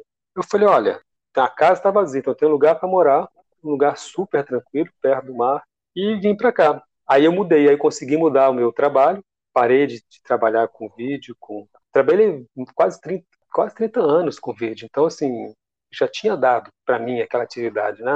já não sentia falta nem vontade nenhuma de trabalhar com aquilo. Então, aqui a gente começou a trabalhar com turismo. Então, a gente começou a alugar quartos pelo Airbnb, depois pela Booking também, e isso virou o nosso ganha-pão. O que foi interessante que me deixou todo o tempo que sobrava dessa atividade, ainda mais não estando naquela vida frenética de São Paulo, para dedicar ao budismo. Né? Então, nossa casa virou uma espécie de templo, e eu abri aqui a sala de meditação para as pessoas da cidade, as pessoas vinham meditar aqui, os hóspedes também que eu recebia também vinham meditar quando queriam, e ao mesmo tempo eu comecei a ir ao Rio de Janeiro, fui abrir, fui também buscar pessoas para meditar no Rio de Janeiro, na capital. Né? Eu tenho um amigo que mora lá, que é budista também, que faz parte da, da nossa sanga, sanga Kyozen, e junto com ele e mais algumas pessoas nós fomos constituindo essa sanga no Rio de Janeiro. É, inicialmente dividindo um espaço de yoga, depois a gente acabou perdendo esse espaço e fomos para o parque fazer essa meditação no Parque da República. E atualmente a gente tem um espaço em Botafogo. Claro que depois da pandemia não foi mais possível o encontro né, presencial, físico, para fazer a meditação. Então nós agora fazemos a meditação pela, pelo Zoom, né, pela, através do aplicativo. É, vivemos em tempos bastante complexos, né? De muita transformação, é. né? E complexo, né? Então, eu, o que eu acho que assim, as pessoas tentam simplificar isso para poder entender, para poder caber na cabeça delas, e aí corre o risco de simplificar demais. E aí, enfim, aparecem esses movimentos negacionistas, né? E, e tudo mais, né? Todas essas coisas que estão aparecendo agora, mas que a gente está tendo que aprender a conviver com isso, né? A gente até essa questão tecnológica, né, da gente ter tanta mobilidade, tanto física quanto também é, em termos de informação, né? Isso o mundo nunca teve isso, né? E isso está tá trazendo transformações é, profundas, inclusive a nível psíquico das pessoas, né? E aí juntou com a pandemia, então parece que hoje a gente tem uma pandemia até também de, de questões mentais, né? Assim, de sofrimento mental, de ansiedade, fobias, né? Tudo isso também cresceu agora. Nós viemos morar aqui em Búzios, que é uma cidade de 30, quase 40 mil habitantes. É uma cidade que não tem gente demais, então não tem aglomeração. Ou só, só tem aglomeração se você for um supermercado, se você for um lugar, um lugar assim, né? E a casa aqui é grande, arejada, então assim a gente não pode falar nada. Assim, a gente teve um, estava no lugar certo, na hora certa, nesse sentido, né? Porque a gente fica imaginando é. pessoas que pessoas com menos condição, que vivem em uma favela, por exemplo, né, numa periferia, e às vezes moram famílias inteiras num cômodo, em dois cômodos só, né? E, é, e, e não está sendo, tá sendo, não está sendo fácil para essas pessoas também, né? Mas eu acho que a melhor coisa, Pedro, é, é encontrar uma forma de digerir o, o momento sempre, sabe? De estar tá sempre sabendo lidar com, com a situação, porque, de certa forma, né, é, toda essa questão de problemas uh, desmatamento, de aquecimento global e, e todas essas coisas dizem que vai facilitar para que surjam outros vírus daqui para frente. De certa forma, a gente já está aprendendo a viver com vírus, a usar máscara, né? A ciência também está aprendendo a criar vacinas mais rápido, né? Tá tudo meio que acontecendo junto, né? A gente tem também atualmente é. esse movimento dos negacionistas, esses, esses, essas pessoas que estão tendendo para essa extrema política aí, né, para essa extrema direita também, e essas questões negacionistas tal. Tudo isso é uma tem esse termo, né, que se usa hoje em dia que é desruptura, né? a, a nossa realidade está muito disruptiva, né? e a gente não tá e não dá para a gente visualizar que isso vai acabar? Vai um dia vai vai voltar uma certa calmaria, vai, né? É a gente é que tem que encontrar uma forma de ficar tranquilo com tanta mudança e mudar junto. Sabe a história da locomotiva? É essa locomotiva que a gente está tendo que pegar o tempo é. todo e cai nela e volta para ela, né? E aí, agora assim, a meditação, a meditação é uma coisa que, que ajuda muito, né? Porque essa questão da respiração, por exemplo, sua, na meditação você faz uma respiração mais tranquila, né? É, vamos dizer, você treina, você traz para o seu corpo essa consciência da, da respiração tranquila, e a respiração tranquila tranquiliza o corpo. Né? Com o corpo tranquilo, você lida melhor com as coisas, né? Então, por exemplo, se uhum. você fosse falar, poxa, como é que foi para você a questão da pandemia? É claro que tiveram momentos tensos, momentos né, de dúvida, e agora? E eu tinha planos também, eu ia para o Japão fazer um outro, fazer um outro momento assim da minha formação. Tudo isso também ficou em stand-by, né? Talvez ano que vem, talvez em maio do ano que vem eu vá. Mas o que eu quero falar é o seguinte: é importante a gente ter uma prática no dia a dia, pode ser meditação, pode ser budismo, pode ser qualquer coisa, mas uma prática diária de concentração nessa no, na autopercepção e de tranquilização do corpo. Se você fizer isso sempre, sempre como uma disciplina, quando cai uma bomba aqui na frente, lá na frente, uma outra pandemia, ou sei lá o que, que vai acontecer daqui para frente, você já está respirando bem, entendeu? Você já está tranquilo, você já encontrou uma forma, você já sabe tranquilizar o seu corpo. Então as coisas não te pegam mais despreparado.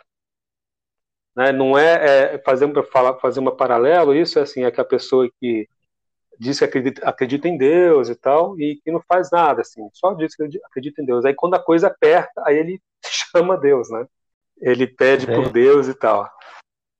E aí ele vai rezar e tal, só no desespero, né? Sempre no apagar o incêndio, né?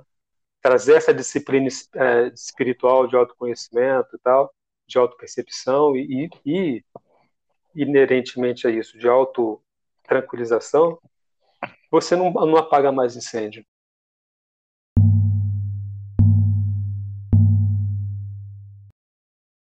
No budismo, a gente chama um, um tipo de estado mental nós chamamos de samadhi. A yoga também, a yoga também usa esse termo, né, samadhi. E o samadhi é justamente isso, quando você se concentra só em uma coisa, a sua mente se torna só aquilo, né? Então você dá um tempo para si mesmo. Porque quem dá quem cria problema, quem cria tensão, é essa ideia de si mesmo, né? Esse ego que a gente falava ali atrás, que está preocupado com, com a namorada, com o pneu que furou, com a conta que tem que pagar, com alguma coisa que alguém falou no passado, que você fica remoendo e tal, e você vai levando assim, e, e a, a, o, o, sofrimento é sempre de você para você mesmo. Fora de você não existe sofrimento. Né? Por exemplo, eu, eu posso até me conectar com você de alguma maneira e sentir, perceber o teu sofrimento. Né? Agora, quem sofre realmente é você, e é você com você mesmo. Né? E nesse momento da, da luta aí, que você 10 minutos ou mais, que você consegue colocar sua mente focada numa única coisa, então isso se transforma numa meditação, porque é exatamente isso que acontece. Você sai do seu ego, você sai de si mesmo, e é um grande alívio, é um grande alívio sair de si mesmo. É. Né? E dentro do budismo existe uma coisa que é o samadhi do samadhi, que é quando você consegue sair de dentro de si mesmo, ou dessa identificação consigo mesmo, definitivamente. Né? Isso é o que é chamado de iluminação, ou de satori, samadhi do samadhi, ou samadhi do samadhi. Em japonês, zamai ou zamai. Né? Então, você definitivamente perde essa identificação. E aí você encontra essa paz que você está falando, você sente essa tranquilidade, você encontra ela a qualquer momento. É só você é, se lembrar disso, só você focar sua mente nisso que você sente um, uma grande felicidade, um, uma grande tranquilidade. O, a meditação Zen, o Zazen, é exatamente, é exatamente essa proposta. Você senta para meditar e você, inclusive, não está fazendo meditação. Isso é difícil de compreender é, inicialmente, mas isso de você sentar em meditação e não estar fazendo meditação, não estar sequer fazendo meditação, é esse princípio para esse samadhi do samadhi que eu te falei. Né? Então, assim, o, enquanto meditação, por exemplo, você, quando está lá é, na luta, no, nesse encontro né, do, do jiu-jitsu, você está concentrado em uma coisa só e você esquece de si mesmo por, por conta disso, no zazen, nessa meditação zen, você esquece de si mesmo não fazendo nada. Você entende que isso é uma coisa mais radical ainda? Né? Você senta para não mexer o corpo, não falar e não pensar. Né? Então, é, você senta de frente para você mesmo e se desprende de si mesmo a todo instante naquela meditação. E aí, se você traz isso para o seu dia, dia a dia, para o seu cotidiano, isso vai você vai se tornando isso, você vai ganhando a maestria disso, não é como qualquer esporte, né? Você pratica, pratica, pratica, se entrega de corpo e alma e você se torna aquilo, né? Você você ganha a maestria daquilo. Só para encerrar essa, essa, esse raciocínio todo, em geral as pessoas não sabem que é o nosso verdadeiro estado, o nosso estado mais original, mais próximo daquilo que a gente é, é um estado onde você não está pensando, onde você tem a habilidade de não pensar, ou a habilidade de não estar sendo é, levado daqui para lá pelos pensamentos, e é um estado onde você não, não interpreta mais as coisas segundo os seus pensamentos individuais, segundo a sua subjetividade. Né? Você está livre disso. A gente pode dizer que é uma aventura. É uma aventura que você se propõe, né? É, porque você vai precisar sair de tudo, né, cara? De tudo, tudo, tudo, né? É. Tem aquela questão do, do, do monge que abandona é. a família, que deixa a família, né? E você precisa, inclusive, deixar a si mesmo. E esse é o momento que as pessoas têm medo, né? Porque se eu deixar a mim, medo, a mim mesmo, o que, que existe? O que, que vem depois? Se não existiu, o que, que existe? Será que é a morte? Né? Se eu, se eu deixar de me identificar com a minha própria consciência, eu, que, que tipo de consciência eu vou ter? Que será todo esse mistério? Essas são, são perguntas e são questões que são colocadas para quem, se, quem se aprofunda nesse tipo de meditação, né, na, meditação vazia, e que a gente vai respondendo com a nossa própria vida, né, com a nossa própria existência. Então, a, a, gente chama de meditação de forma genérica, né, mas o, o zazen, que literalmente significa apenas sente-se, não é sequer também uma meditação. Né? A meditação requer que você esteja concentrado em alguma coisa. E o zazen você não está concentrado em nada. Ou você pode dizer o seguinte: você está concentrado na não concentração. você está concentrado em não estar concentrado. Você está completamente aberto e perceptivo a qualquer coisa. Né? Ou seja, você pode dizer isso, explicar de outra forma, assim, você está você tá deixando que a sua consciência se expanda e seja uma consciência junto com a consciência do universo. Né? Esse é o caminho, esse, esse seria um pouco uma forma de apontar através das palavras qual que é o caminho da meditação e da realização né, através da meditação.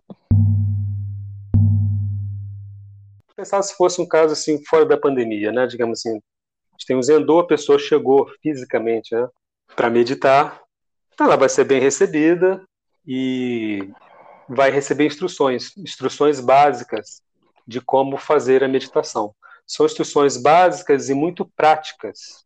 Né? Como é que você vai fazer com o corpo, como é, qual, qual é a postura com o corpo, a postura com as mãos, com as pernas, como é que é a respiração, como é que é o olhar, né? O zazen nós fazemos de olhos abertos, não fazemos de olhos fechados, né? E como é que são os olhos e como é que é o olhar? Não é a gente não olha para um ponto, ponto fixo. A meditação é feita de olhos abertos e você é, desfoca a sua, a sua, o seu olhar, né? Você abre o seu campo de visão o máximo possível. Você não foca em nenhum ponto, né? E aí é a mesma coisa com a mente. Você não foca mais a sua mente, né? Ou seja, pensar é focar. A sua mente é completamente livre, né? A sua mente ela se conecta com o subconsciente.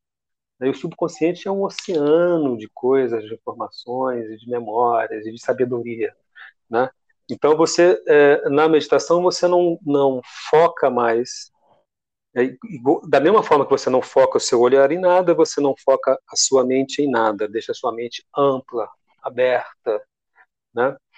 É, então a gente dá esse tipo de, de informação para a pessoa e coloca ela no fogo. Ou seja, senta aí. Bom, só uma, primeiramente, só é, esclarecendo aqui, a visão desfocada não é desfocada no sentido de borrada, né? É desfocada no sentido de que não tem um foco. Né? Então você, você é capaz de porque a gente, no dia a dia, a gente vai focando na, na nossa visão mais central. A visão periférica, a gente, a gente perde um pouco esse, esse contato com a visão periférica. Então, essa visão desfocada é essa visão que abre, ampla. Você está vendo a visão periférica e você vê acima e vê embaixo, né? sem nenhuma discriminação, sem nenhuma preferência. E com relação ao corpo, é verdade, algumas pessoas estarão mais com o corpo mais preparado, outras com o corpo menos preparado. Algumas pessoas sequer conseguem sentar no chão, então a gente, a pessoa ela pode sentar numa cadeira, não tem problema. E mas no geral as pessoas depois de um tempo de prática, até porque a gente senta e fica uma hora e meia sentado em duas sessões de 40 minutos, com uma interrupção de 10 minutos, que é uma prática da meditação andando. Então a gente fica sentado, imóvel, 40 minutos, aí levanta e caminha muito lentamente 10 minutos, né? Aí, se o corpo começou a ficar, a perna começou a ficar dormente, começou a doer muito, quando você levanta, você dá uma liberada no sangue ali, na, na, né, na no corpo, você relaxa um circulação. pouco. E depois senta, circulação, exatamente. E depois você senta mais 40 minutos. Às vezes nós fazemos sessões de 30 minutos, 30, 10 caminhando, e 30 sentado novamente. Quando você senta e fica numa mesma postura, o seu corpo não está acostumado a isso. O corpo está acostumado a estar sempre se movendo, sempre se readequando, né? A uma posição mais confortável para não machucar o corpo, muitas vezes. Né? Então você precisa, a gente usa uma almofada para sentar e apoia os joelhos sobre uma outra almofada quadrada e chata, né? E usa uma almofada redonda para colocar as nádegas, né? Para sentar. Então o chão não é duro, né? ele tem uma certa maciez, mas você tem razão. Com o tempo começa, pode doer o joelho, pode doer a coluna, e aí você tem que começar a descobrir a posição, o equilíbrio do seu corpo. Se você fica muito para frente, você, se você ficar, não, ao contrário, se você fica muito para frente, você força o seu joelho. Se você fica muito para trás, você pode forçar a sua lombar. Então você tem que se encaixar no seu centro, né? Então aí você começa a, descobrir, você começa a pesquisar o seu corpo e, e, vai tentando colocar, vai buscando colocar ele numa posição de equilíbrio. Né? E ao mesmo tempo você vai lidando com a dor de uma forma mais tranquila. Né? Evidentemente, sentar em meditação não é buscar sentir dor, não tem nada de, de masoquismo. Mas você vai sentir alguma dor enquanto você está no processo de, de acostumar com a postura. Né? E a mesma coisa com a postura mental.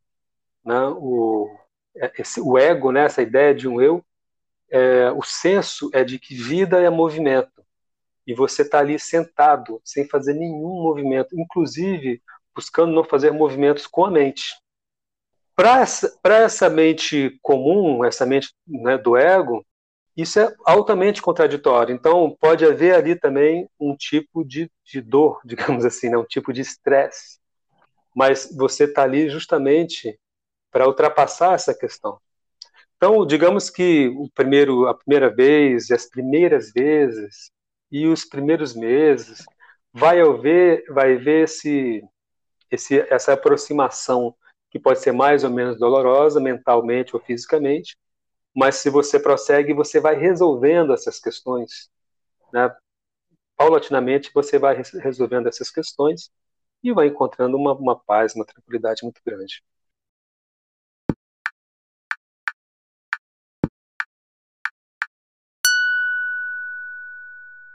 É comum, mais ou menos irritação, né, chateação de tá de não estar tá fazendo nada, ou de não ver propósito naquilo ali. Né? E aí, em primeiro lugar, a gente pode observar que você que está experimentando isso e que sente o tédio, você está sentindo um tédio com o quê? Né? Essa pode ser uma pergunta. O que está te causando tédio? Né? É, você está sentado ali com você mesmo, né? com você mesmo e com toda a natureza à sua volta. Né? Por que, que você sente tédio nessa situação? Será que você deveria sentir tédio quando você está sozinho com você mesmo? Né? Sem fazer nada, assim, só é, tendo a oportunidade de contemplar o fato de existir, o fato de apenas existir, né? E contemplando o fato de existir e de profundamente existir, sem estar se distraindo com trabalho, com prazeres, com é, todo tipo de leitura, com alimentação, com tudo, né? Que a gente vai se distraindo de uma coisa para outra, de uma coisa para outra, mas no fundo a gente sabe que a gente tem uma existência, né? Que a gente nasceu, que a gente vai vivendo, que um dia a gente vai morrer, que nessa vida a gente sofre, que nessa vida a gente tem alegrias, mas a gente sofre, e que o corpo adoece, e que o corpo envelhece. De certa forma, a gente pode passar a vida inteira fugindo dessas questões. Quando você senta em meditação, a questão existencial ela aparece. Isso que se chama de tédio é simplesmente um momento em que você ainda não encontrou essa tranquilidade de apenas estar no estado de observação, um estado de profunda observação. Porque quando você dá um passo à frente desse momento de tédio que você falou, então é, se torna o contrário do tédio, se torna uma outra coisa. Se torna um. Você vai percebendo a sua habilidade de observar a sua própria mente, de observar os seus próprios comportamentos. Você começa a saber prever os seus comportamentos, você começa a prever o funcionamento da sua mente. E sabendo prever o funcionamento da sua mente, você pode começar a decidir a agir dessa ou daquela forma, ou você é capaz de decidir, de decidir a não agir mais da forma como você sempre vinha agindo. Por exemplo, né, você começa a se tornar mestre da sua mente, mestre do seu corpo. Né? Mas é preciso passar por esse período de tédio né, que você falou. Vamos fazer uma, uma, uma analogia assim à, à, questão cristã, católica. Né? Vamos dizer, seria um tipo de purgatório. você passa pelo purgatório para entender que você é livre de você mesmo e é livre desse estado mental. Né? Que esse estado mental de purgatório aí, ou de tédio, ele é, é ele acaba, ele passa. Né? Ele é impermanente como todas as coisas.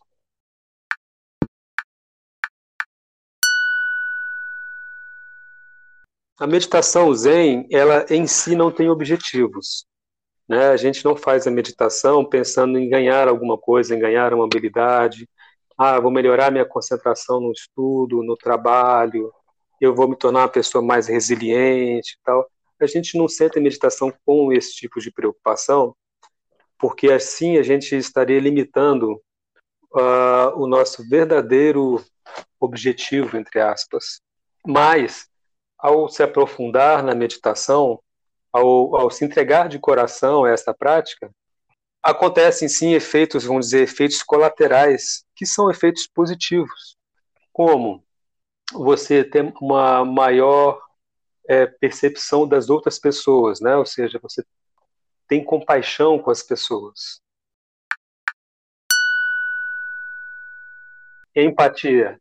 Exatamente. A partir do momento que você ultrapassa essa questão do tédio com você mesmo, esse upgrade que você tem com você mesmo, você tem com todas as outras pessoas. Você entende? Você, então, é, entra num, num tipo de, de percepção mais, mais compassiva da realidade das pessoas. E isso é bom para as outras pessoas, mas é melhor ainda para você. Né? Porque você aceita as pessoas como elas são, no momento que elas estão. Você não quer mais mudar ninguém, você não quer mudar mais as coisas. Né? E isso é um grande alívio para nós mesmos. Lembra que eu falei que assim normalmente a gente sofre com nós mesmos, né? O sofrimento é entre eu e eu mesmo, né? Entre eu e aquilo que eu penso sobre mim, aquilo que eu penso sobre o mundo, aquilo que eu esperava que o mundo fosse, aquilo que eu gostaria que meu passado tivesse sido, né? Mas tudo isso é imaginação que só existe em mim, na minha mente. Agora, existem é, esses efeitos colaterais, né, que eu falei, também é, também pode ajudar na concentração, né, em, em, outras atividades que você faz. É, existe uma coisa também que acontece. De alguma forma, se a pessoa realmente está entrando fundo nisso, a vida dela vai se desorganizar um pouco dentro daquilo que ela estava acostumada, porque ela está trabalhando com a mente dela, né? Não é, por exemplo, você pegar um emprego novo, que aí tudo bem, você precisa se readequar o seu tempo, o seu horário, os novos colegas de trabalho e o que for, né? É mais do que isso. Você está desorganizando, você está abrindo a sua mente. Então, internamente, parece haver uma certa desorganização. O que para algumas pessoas pode ser complet, completamente desconfortável e, e, que muitas vezes as pessoas nesse momento elas é, desistem, pode acontecer isso. Para outras pessoas que talvez nunca tiveram uma mente tão organizada e tão como é que vou, confortável, digamos assim, isso pelo contrário pode ser muito bom, porque você falou não, ok, eu já estava desorganizada, eu, ela continua desorganizada, que bom, mas que agora eu tenho a oportunidade de ver, de olhar essa mente e deixar que ela se reorganize naturalmente com a minha participação, com a minha consciência.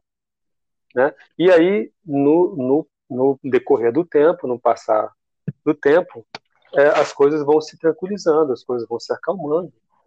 E um, um, um bom estado que se alcança é o estado onde você não tem mais vontade nem necessidade de organizar a, a sua vida ou a sua mente segundo um certo padrão determinado. Você se mantém aberto. Né? Que é aquilo que eu falava inicialmente também lá, assim, a gente precisa dentro desse nosso mundo altamente distópico, né, e que parece cada vez mais distópico, seja pela pandemia, seja pelas mídias de comunicação que estão mudando a cultura profundamente, né, que a gente tem, todo mundo tem um celular agora e faz tem essa comunicação instantânea, né, como isso está mexendo com a gente, com o nosso psiquismo, e muita gente não está dando conta de digerir isso, né? Então, o importante é a gente encontrar esse tipo de mente e é capaz de digerir todas essas coisas, todo o meu momento presente, meu dia a dia, está digerindo no momento. Né? Eu não deixo nada para o futuro, para resolver no futuro. Não deixando nada para resolver no futuro, eu não deixo nada para trás. Eu não deixo nada para o meu passado é, eu acho que cada vez mais as pessoas vão ter que encontrar ou se aproximar desse tipo de atitude ou de estado mental para não sofrerem com essas mudanças. Né? O tempo do Buda Shakyamuni, lá na Índia, há 2.500 anos atrás, era assim também. Né? Se você vai estudar ali a história, você vê que na época do Buda também, era época de profundas mudanças, na época de outros tipos de mudanças, evidentemente, e que as pessoas estavam se sentindo um pouco sem ele nem beira, assim, perdendo as suas referências, né? As referências estão mudando sempre, né?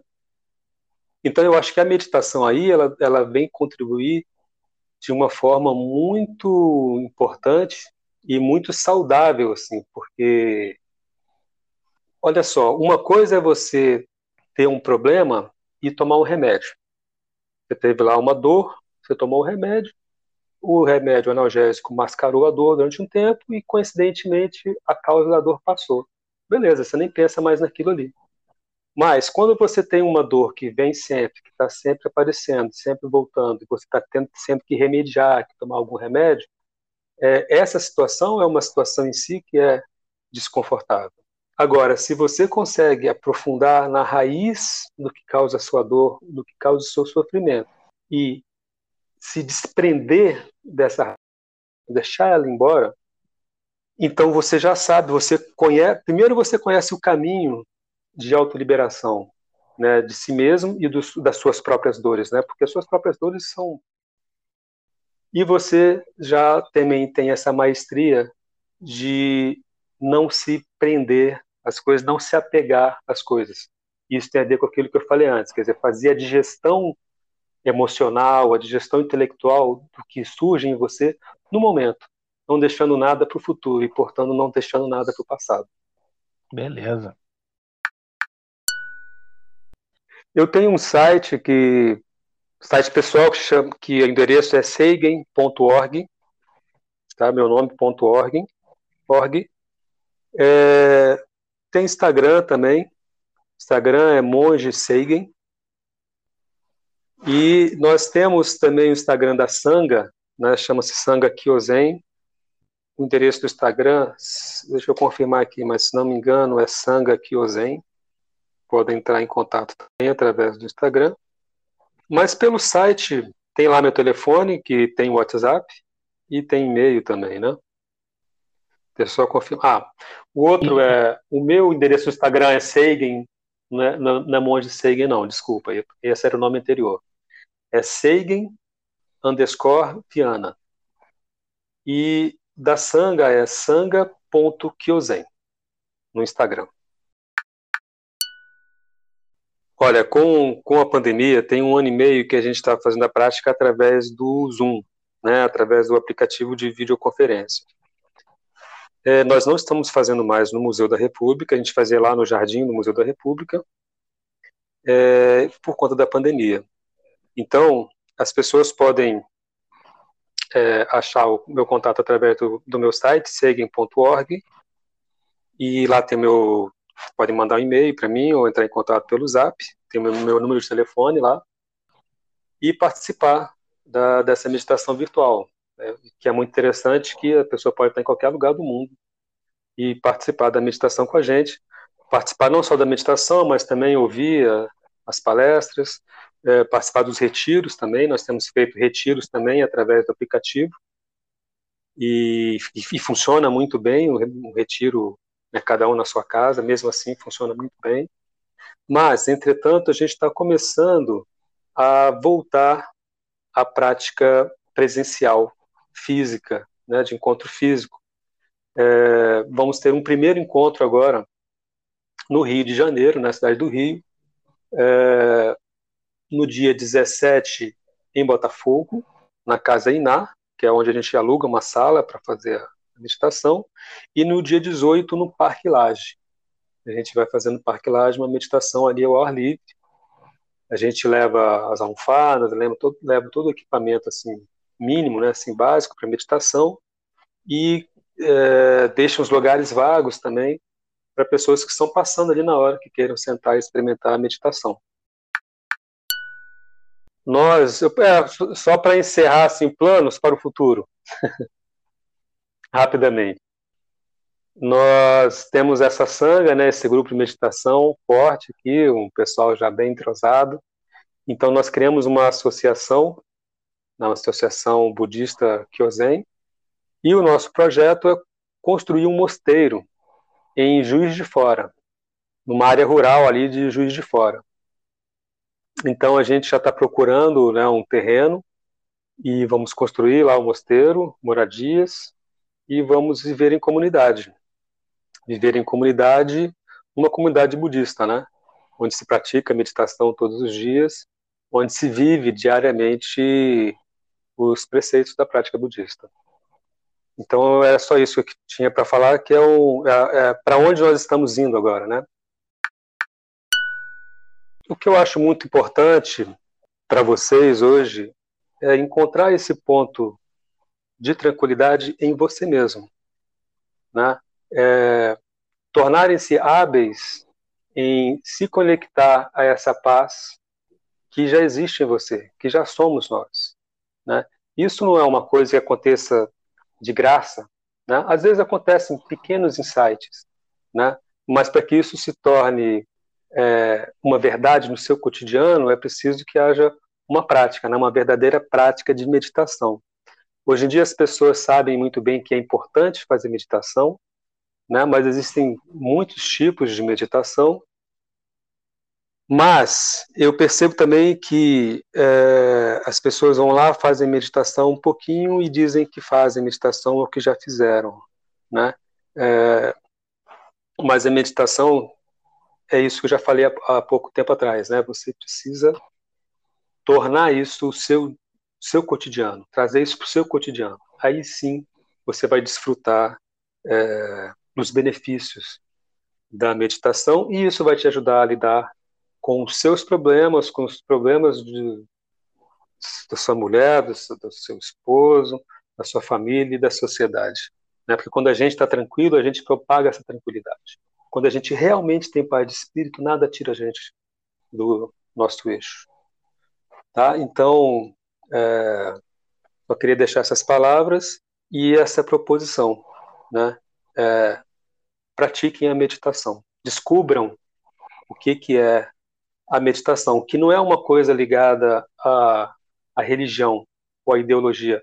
A meditação é ligada a você, é ligada ao corpo humano, à mente humana, a forma como esse corpo e essa mente funcionam e a forma como esse corpo pode encontrar paz e tranquilidade ainda aqui nessa vida.